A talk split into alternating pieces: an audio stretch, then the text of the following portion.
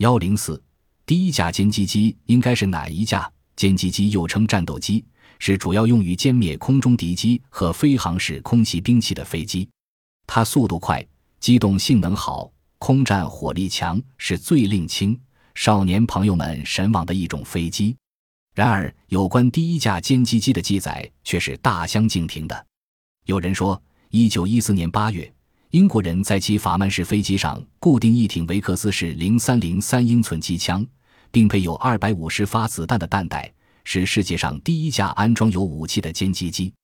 也有人说，一九一四年十月五日，法国飞行员约瑟夫·弗朗茨驾驶的一架法制瓦赞式飞机，装有刘易斯式零三零三英寸机枪，并击落一架德国飞机，它是世界上第一架歼击机。但是。上述两种飞机所装备的机枪都是由观察员操纵的。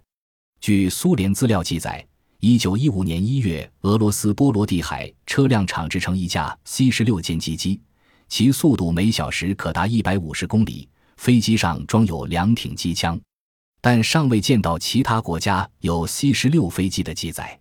在法国，首次飞越地中海的飞行员加罗斯。在自己的莫拉纳索尔尼 IL 型单翼机上装了一挺固定式潜射机枪。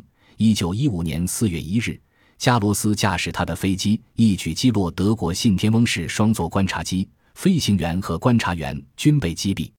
之后，加罗斯以同样的方法，在十六天时间里又击落四架飞机，成了世界上第一位歼击机王牌飞行员。一些军事学家认为。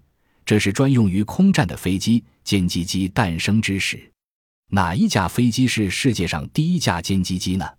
看来还需人们费一番心思。